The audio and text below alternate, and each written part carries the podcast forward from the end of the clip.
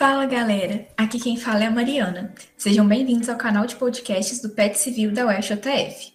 Antes de mais nada, siga a gente nas nossas redes sociais: Instagram, YouTube e LinkedIn.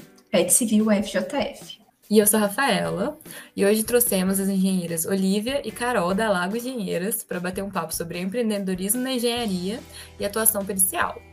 Se você se interessa por esses assuntos ou quer conhecer mais, fique ligado nesse episódio.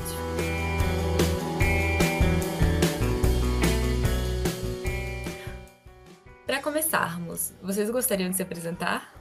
Olá, pessoal, tudo bom? Eu sou a Carolina. É, eu estudei engenharia aqui na FJF também, junto com a Olivia, né? E atualmente eu sou estudante de arquitetura e sou uma das fundadoras, junto com a Olivia, da Lago, né? É nossa escritora de engenharia, que as meninas aqui do podcast também já estagiaram lá com a gente. Olá, pessoal. Meu nome é Olivia. Eu sou engenheira civil, sou pós-graduada em estruturas de concreto armado e estou animando terminar uma aí de engenharia de segurança do trabalho. Então, nós duas aí estamos aí estudantes até hoje. Estudamos na UFJF e é um prazer aqui estar falando para o PET. Ai, muito bom, meninas. É, então, começando aí, um, entrando um pouquinho no assunto, né? Uma coisa assim que muitos estudantes a gente tem um certo anseio, né? Mas a gente também tem muito medo é a questão da migração, né? Da vida universitária para o mercado de trabalho. Então, assim, a gente queria saber como que foi isso para vocês, né? Como que foi, assim, a saída da vida universitária e a entrada no mercado de trabalho? Se vocês já estavam inseridos de alguma forma, se vocês já estavam estagiando, já estavam trabalhando, ou se foi realmente, assim, é, um processo de separação mesmo, né? Terminou a vida universitária para ingressar no mercado de trabalho. Conta pra gente um pouquinho. Olha, na verdade, eu fazia estágio, mas eu não ansiava tanto por isso, não. É, eu olhando para trás para minha trajetória agora, eu, eu sei que eu até demorei um pouco, eu tinha muito receio de que o estágio ele fosse atrapalhar a, a, minha vida universitária, assim, o curso, porque eu pensava, nossa, o curso já é tão difícil, né? Eu vou ter as horas do estágio, eu vou me atrapalhar ainda mais. Mas hoje, olhando para trás, eu vejo que era um erro, porque quando eu comecei a fazer estágio, não me atrapalhou, na verdade, me contribuiu muito, assim, para eu olhar a vida profissional de uma outra perspectiva, e eu acabei fazendo estágio em três lugares antes de me formar. O último que eu fazia, o último que eu fiz foi na Caixa, eu tive que largar justamente porque eu me formei, né? E aí eu não consegui dar essa continuidade. Mas assim, foi uma experiência, foi uma experiência ótima, assim. Gente, um spoiler é que ela era estagiária da Caixa, né? Então ia frequentar o setor de engenharia como estagiária. Agora ela chega lá como perita, abafando, pedindo documento, o chefe levanta para falar com ela. É isso, tá, gente? E você, Olivia, como foi para você esse processo? Então, eu sempre fiz estágio, desde o dia 1. Um. Eu, uhum. eu fazia, é, eu fiz curso técnico de edificações. Aí no curso técnico de edificações você tem que fazer um estágio para poder formar. Então eu estava fazendo esse estágio e ao mesmo tempo fazendo pré-vestibular. Então passei no vestibular, eu estava estagiando no setor de engenharia da prefeitura aqui de Juiz Fora. Passei, e aí no dia que eu passei, todo mundo deu parabéns e me mudaram de cargo, entre aspas, como estagiária mesmo. Ah, trabalho agora com as engenheiras. Minha sorte eram duas engenheiras civis. E vários arquitetos homens, era o contrário. E, e aí falaram, ah, não trabalho mais com os arquitetos, não, vai para as engenheiras também, agora você está fazendo engenharia. E aí eu fiquei lá já fazendo estágio e tal. Então, sempre fiz estágio, trabalhei como técnica também, eu me formei no técnico, fui trabalhando como técnico, tudo paralelo à faculdade. Aliás, eu, eu atrasei a faculdade por ter trabalhado durante todo o tempo. Eu, eu me senti muito desmotivada no início da faculdade, porque era uma coisa que eu já sabia, eu já trabalhava, eu já sabia como seria, mas a faculdade não era nada daquilo, sabe? Eu falava, nossa, eu tenho que passar por esse monte de coisa chata. E aí eu preferi mesmo, eu dava prioridade mesmo ao, ao pegava menos matéria, dava preferência mesmo ao trabalho, porque o trabalho eu gostava, a faculdade, gostava dos amigos, professores, mas aquela demanda de muito.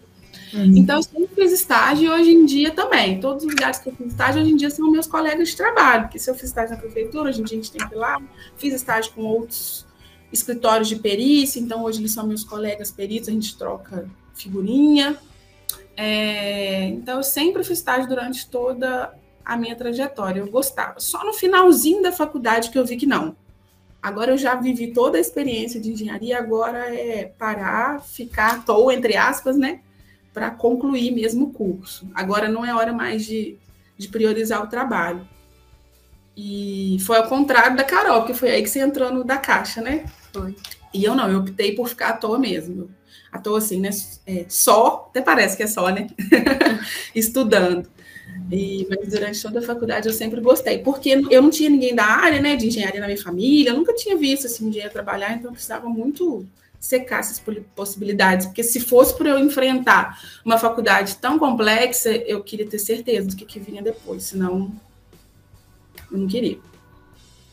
É, realmente, isso que você falou, a gente se sente muito desestimulado, né, no início da faculdade, principalmente aqueles quatro, cinco primeiros semestres que é só, isso é só exatos. A gente não, não sabe, né, o que é um engenheiro, basicamente, no início da faculdade. É bem frustrante. Mas e como foi o processo, né, de sair da faculdade, vocês saírem dos estágios para decidirem criar a Lago, né, o seu próprio negócio de engenharia? Que, que foi? Como que foi esse processo? O que, que vocês precisaram para começar?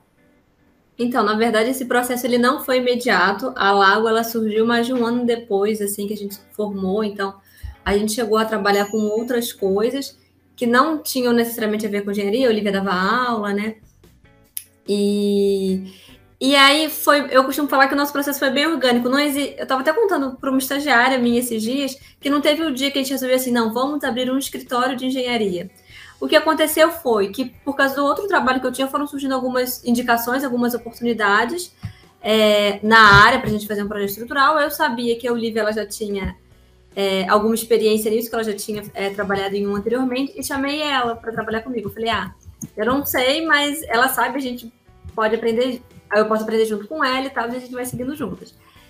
E, e aí apareceu uma oportunidade, e aí depois teve uma outra indicação, e aí que a gente foi tendo necessidade de formalizar o nosso trabalho, porque a gente estava agindo mais super informal, né? A gente não tinha um nome nem nada. Basicamente, o que a gente. Quando a gente resolveu se formalizar, é, gente, surgiu o nosso nome, né? Aí a gente virou uma empresa, surgiu a Lago. E a gente falou: não, mas então a gente precisa de um cartão para entregar para as pessoas. Então a gente é, contratou uma empresa para elaborar o nosso cartãozinho e tudo. A gente procurou um coworking também, porque a gente falou, não, para a gente se reunir, para pensar nos nossos próximos passos, para receber um, o próximo cliente que surgir, né, para ter um lugar para recepcionar essa pessoa, e abrimos nosso CNPJ. Então, para começar, a gente tinha isso, um nome, um cartão e um CNPJ. Foi assim que a gente começou. Não, e ela está contando aqui um nome, um cartão de CNPJ. Isso foi muito difícil de acontecer. Principalmente o nome, porque a gente não sabia o nome, né? A gente tentou uns horrorosos, assim. Então, meu Deus, que nome, quem vai. E aí a gente falou assim: não, vamos contratar alguém para fazer nome, logomarca. E aí eu já trabalhava como professora e a Carol não. Aí a gente dividiu o valor lá e a Carol vendeu um perfume para pagar o, o, o perfume. Ela, tudo dela é caro, né? Vocês sabem que ela é a nossa engenheira parte. A parte parte da chique. Aí ela vendeu um perfume para a gente poder pagar o, o designer de para fazer a logomarca e usar o nosso nome. Então, assim, tudo bem orgânico mesmo, né? E mas deu certo aí, tá aí, gostamos do nome, o cara ele sugeriu, né, uma linha vermelha, um pouco rosada, né, para despertar a feminilidade, ao mesmo tempo linearidade na engenharia, foi bem legal o estudo que ele fez. E aí ele estudando a gente, ele também contou muito sobre nós, né? é, no, durante o processo também. E aí a gente foi se reconhecendo como empresa. Cada pá tem que fazer o, o, o CNPJ. Aí, olha, nossa. E aí a gente foi andando e sentindo isso acontecendo.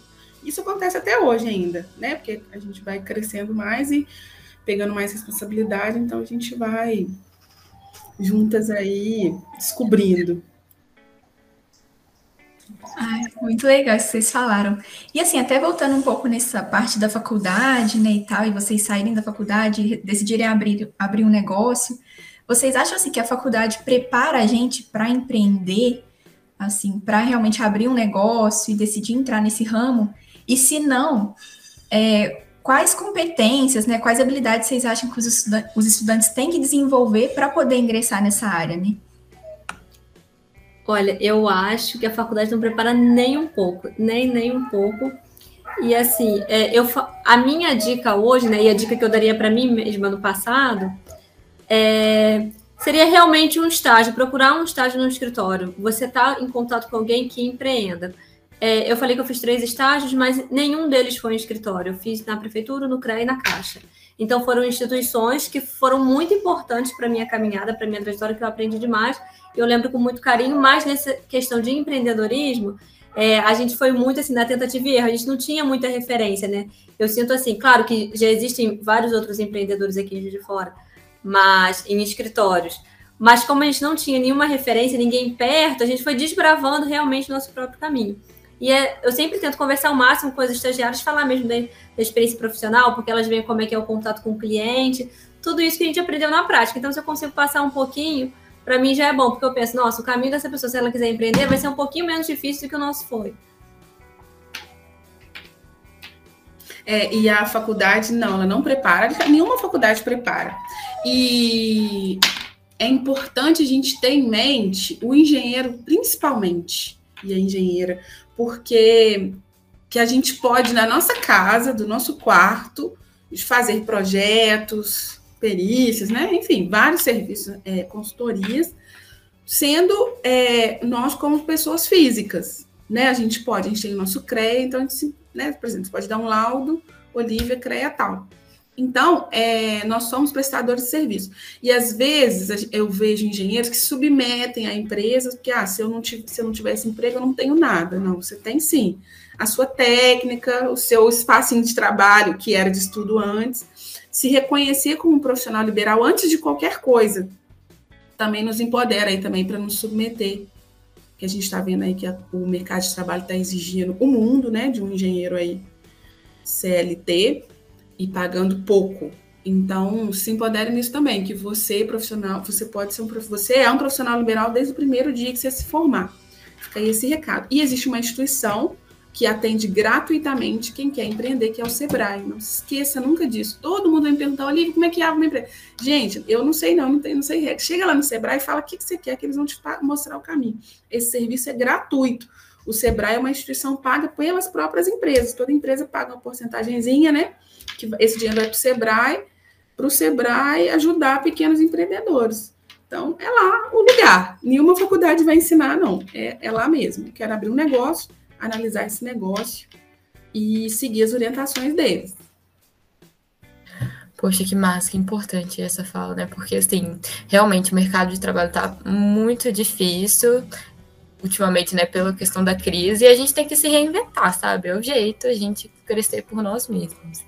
E agora, esse ano, a Lago completou cinco anos, né, de existência, e eu queria perguntar para vocês qual que foi o maior desafio, ou os maiores desafios que vocês enfrentaram até agora. Nossa. Tem dois dias para nos ouvir. Vou dar um, eu acho que um bem geral, né, que acho que foi um desafio para todo mundo aí, que com certeza você ser empreendedor na pandemia não é fácil, você tem que se reinventar, todas as reuniões passaram a ser pelo Zoom, enfim, foi um processo de adaptação, teve muito aquele medo, né, e agora, né, a gente tem que tocar uma obra e tem um vírus lá fora, mortal, como é que a gente faz? Sem dúvidas, esse é um desafio muito grande, assim, que eu acho que é o básico que todos passaram. É, verdade, porque é zerar o contador, né, e começar de novo, ninguém sabia nada. Por exemplo, uma coisa que eu tinha completo ir, que era reunião online. Eu achava que não tinha calor humano, você não via ali a reação da pessoa, se ela está concordando ou não. Gente, eu faço reunião online hoje em qualquer lugar, até no banheiro, né? Vira, né? Você tem reunião lá toda hora. Então, assim, é, aprender, né? E se adaptar com os recursos e como isso vai ajudar a gente agora também, né? Porque aí vai deixar a gente dinâmico né, um cliente que está longe, eu tenho total tranquilidade de, né? É, celular eu estou com dificuldade, mas é, as outras ferramentas, né, colocar no nosso dia a dia, foi na marra, né? Foi um grande desafio, mas aconteceu. E realmente é, muda. Eu já falava isso para você, né, Carol? Que eu posso trabalhar em qualquer lugar. Eu sempre falava isso, lembra? Eu posso trabalhar em qualquer lugar. Se eu estiver no calçadão, eu posso trabalhar. Se eu tiver meu celular e um drive. E aí isso ampliou de uma forma tão grande depois da pandemia, né? Então foi realmente um grande desafio. E ela trabalha mesmo, né? Na fila, no restaurante, no. Não. É, sendo estagiária da Olivia, eu percebi isso. Era sempre reunião no Uber, na loja de material de construção. tudo, gente. Aí, tá vendo? A Rafa aí tá vendo que eu não posso mentir. Mas não dá tempo. um recadinho que eu queria deixar aí para os engenheiros. Aprenda, o engenheiro hoje ele não ganha dinheiro com um serviço só, ele ganha com vários. Então, mesmo se você tiver um emprego, você vai ter um, um serviço por fora, um vizinho que está fazendo um projetinho ou outro.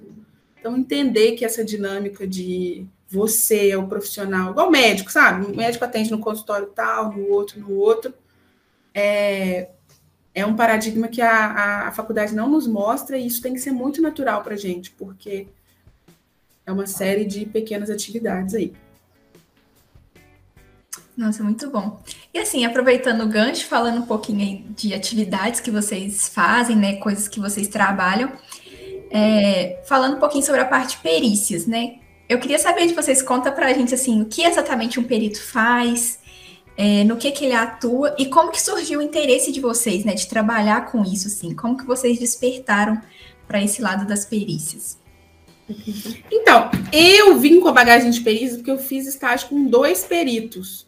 E os meus pais é, trabalham no serviço público, no sistema judiciário, então já tinha essa, essa dinâmica, esse tipo de vocabulário na minha casa mesmo, e já trabalhei com dois peritos. Então eu tinha essa experiência, mas ela estava guardada na gaveta, que eu fiz mais no início da faculdade, esse, esse estágio com esses peritos. Aí quando a gente formou, a gente começou a trabalhar juntas em, é, em 2015 a gente tem que o, nosso Código de Processo Civil, que é onde estão nossas leis, foi, foi renovado. Né? A gente fala o novo CPC, o novo Código de Processo Civil. E esse novo Código de Processo Civil, ele, ele diz, ele diz, ele, ele regulamentou como que esses peritos serão nomeados, como que um juiz vai chamar peritos, peritos médicos, psicólogos, engenheiros, etc. E veio com umas regras novas, inclusive assim, para evitar que, que sempre sejam nomeadas as mesmas pessoas. Então, eu que tinha a ideia que eu tinha trabalhado com outros peritos e pensei, nossa, eu nunca vou conseguir uma oportunidade dessa só para quem tem que ir. Esse novo Código de Processo Civil veio com um sistema de cadastro e possibilidade para novas pessoas. Então, a minha mãe falou: Você está sabendo que mudou tudo agora tal? E aí ela nos incentivou a cadastrar, passamos um perrengue para cadastrar. Enjo... Aliás, o cadastro sempre está aberto, tá, gente? Está lá no site do Tribunal de Justiça. E aí é enjoadinho, sabe? Aquela coisa de anexar documento, aí volta, enfim, os detalhes. É, e aí a gente começou a trabalhar, nós nos cadastramos e a gente começou a ser nomeada. E aí a gente começou a ser nomeada, as, os juízes gostaram do nosso trabalho e foram nos indicando, e hoje em dia a gente, é, a maior parte dos nossos serviços são relacionados a perícias. Então foi construindo e muito desse desse racha aí no novo Código de Processo Civil, nesse divisor de águas, quando ele ele então formaliza essa, essa, essa, esse cadastro, né? ele é público, qualquer pessoa pode entrar no site do Tribunal de Justiça e se cadastrar, Aliás, fica aí o recado, porque muita gente vem até a gente perguntar, mas como é que eu consigo esse serviço? É só se você se cadastrar no site. É, e aí ele veio exatamente quando a gente estava é, começando a abrir a empresa. Como eu, eu cheguei com essa experiência, mas muito a aprender ainda, né? A gente veio e come, nós começamos a traçar essa jornada também, é, oferecendo esse serviço na empresa. Isso, e só para tentar explicar bem resumidamente uma parte do que seria desse, o trabalho do perito, né? Porque se fosse falar aqui, falaria duas horas e meia com tranquilidade. Mas é toda vez que dentro de um processo tem alguma demanda é, que precisa de um engenheiro civil. E aí é, o juiz ele não consegue dar a decisão final dele sem esclarecer essa dúvida que é esclarecida pelo juiz, pelo, pelo perito, né? Então, por exemplo, são casos de uso capião, de invasão, ou até de patologia de um vizinho para o outro. Então, assim, são, isso que é interessante, inclusive, de trabalhar com as perícias, né? Não existe um processo que seja é, igual ao outro. Então, são sempre demandas diferenciadas e a gente vai sempre. Claro que algumas vão ficando mais recorrentes, né? A gente vai. Ah, teve tantos casos de. Sei lá, de uso capião. Então, você vai aprendendo melhor a lidar com aquilo, vai lidando com mais facilidade. Mas nenhum caso nunca é igual ao outro, é bem dinâmico.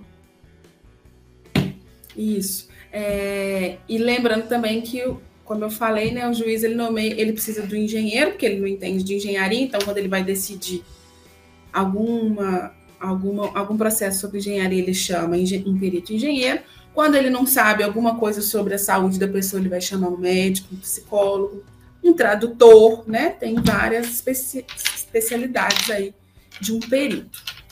Isso. E uma outra dinâmica também dessa, dessa vertente da engenharia é que não gosta de ficar só numa parte, né? Assim, porque a gente vai a campo, né? a gente precisa ir ao local que gerou esse processo, e a gente também tem um trabalho de escritório depois, né? É na, na para fazer esse laudo, né? Que vai ser peticionado, vai ser anexado ao processo. Então, é bom porque não é entediante.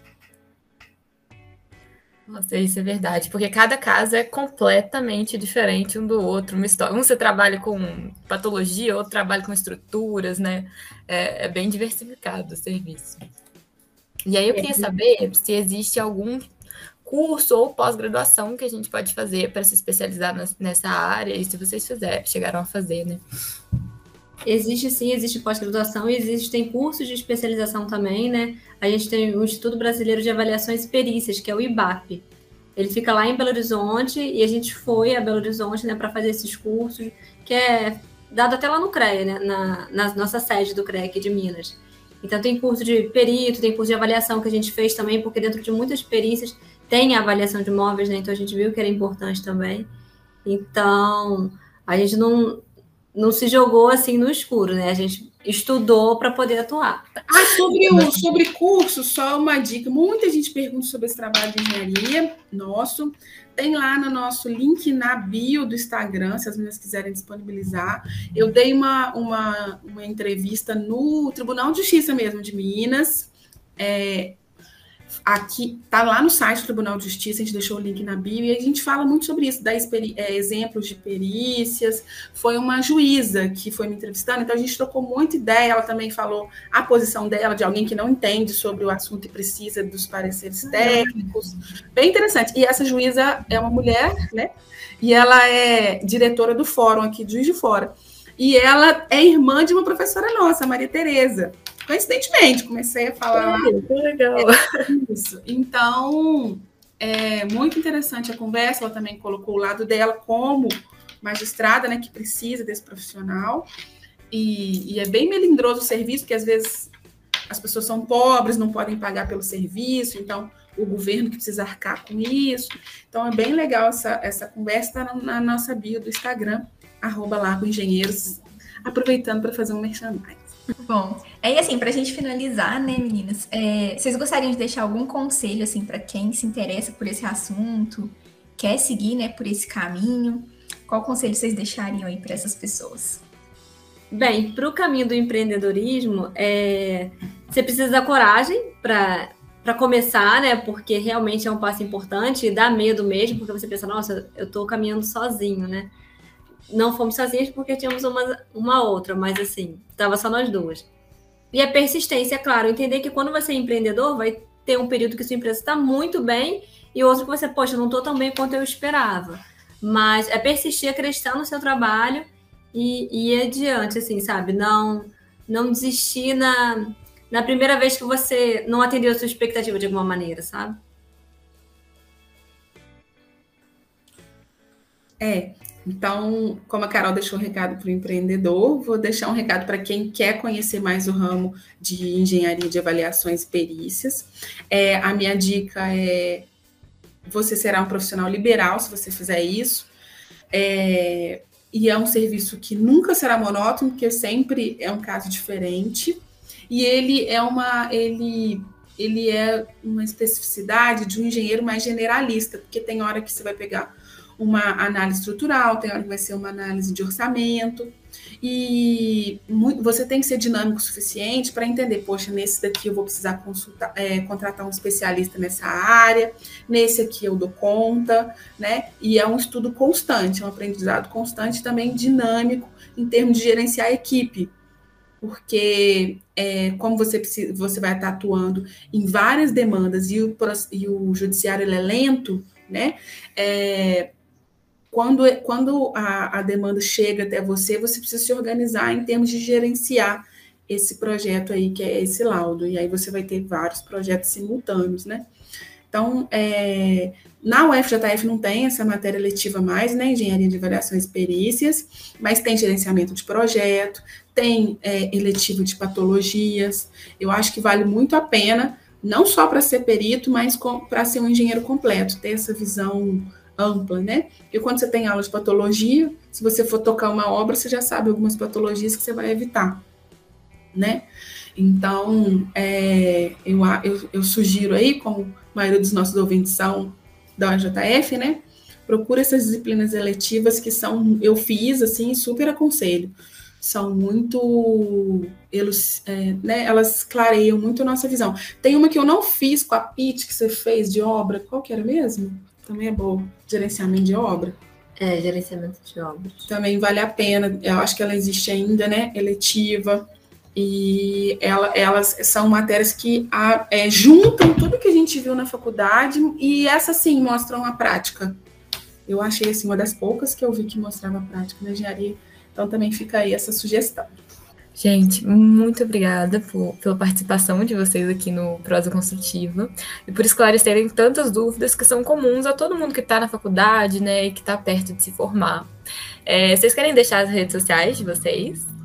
Sim, claro. Primeiro agradecer o convite de vocês, assim, não é a primeira vez que a gente faz alguma parceria com o PET, sempre é um prazer, eu sou fã do trabalho de vocês, assim, acho vocês demais mesmo, sempre acompanho lá pelas redes sociais, o marketing, tudo que vocês fazem. É, nos sigam, então, no Instagram, é lago.engenheiras, a gente está no Facebook também, e nossas, nosso Instagram é arroba Carol da Lago também. e arroba oliviarosa.end. Então a gente sempre mostra assim a nossa rotina de trabalho, mostra umas baguncinhas de vez em quando, uns projetos. Dá para ver o dinamismo da nossa empresa. Vai ser um prazer ter vocês lá com a gente.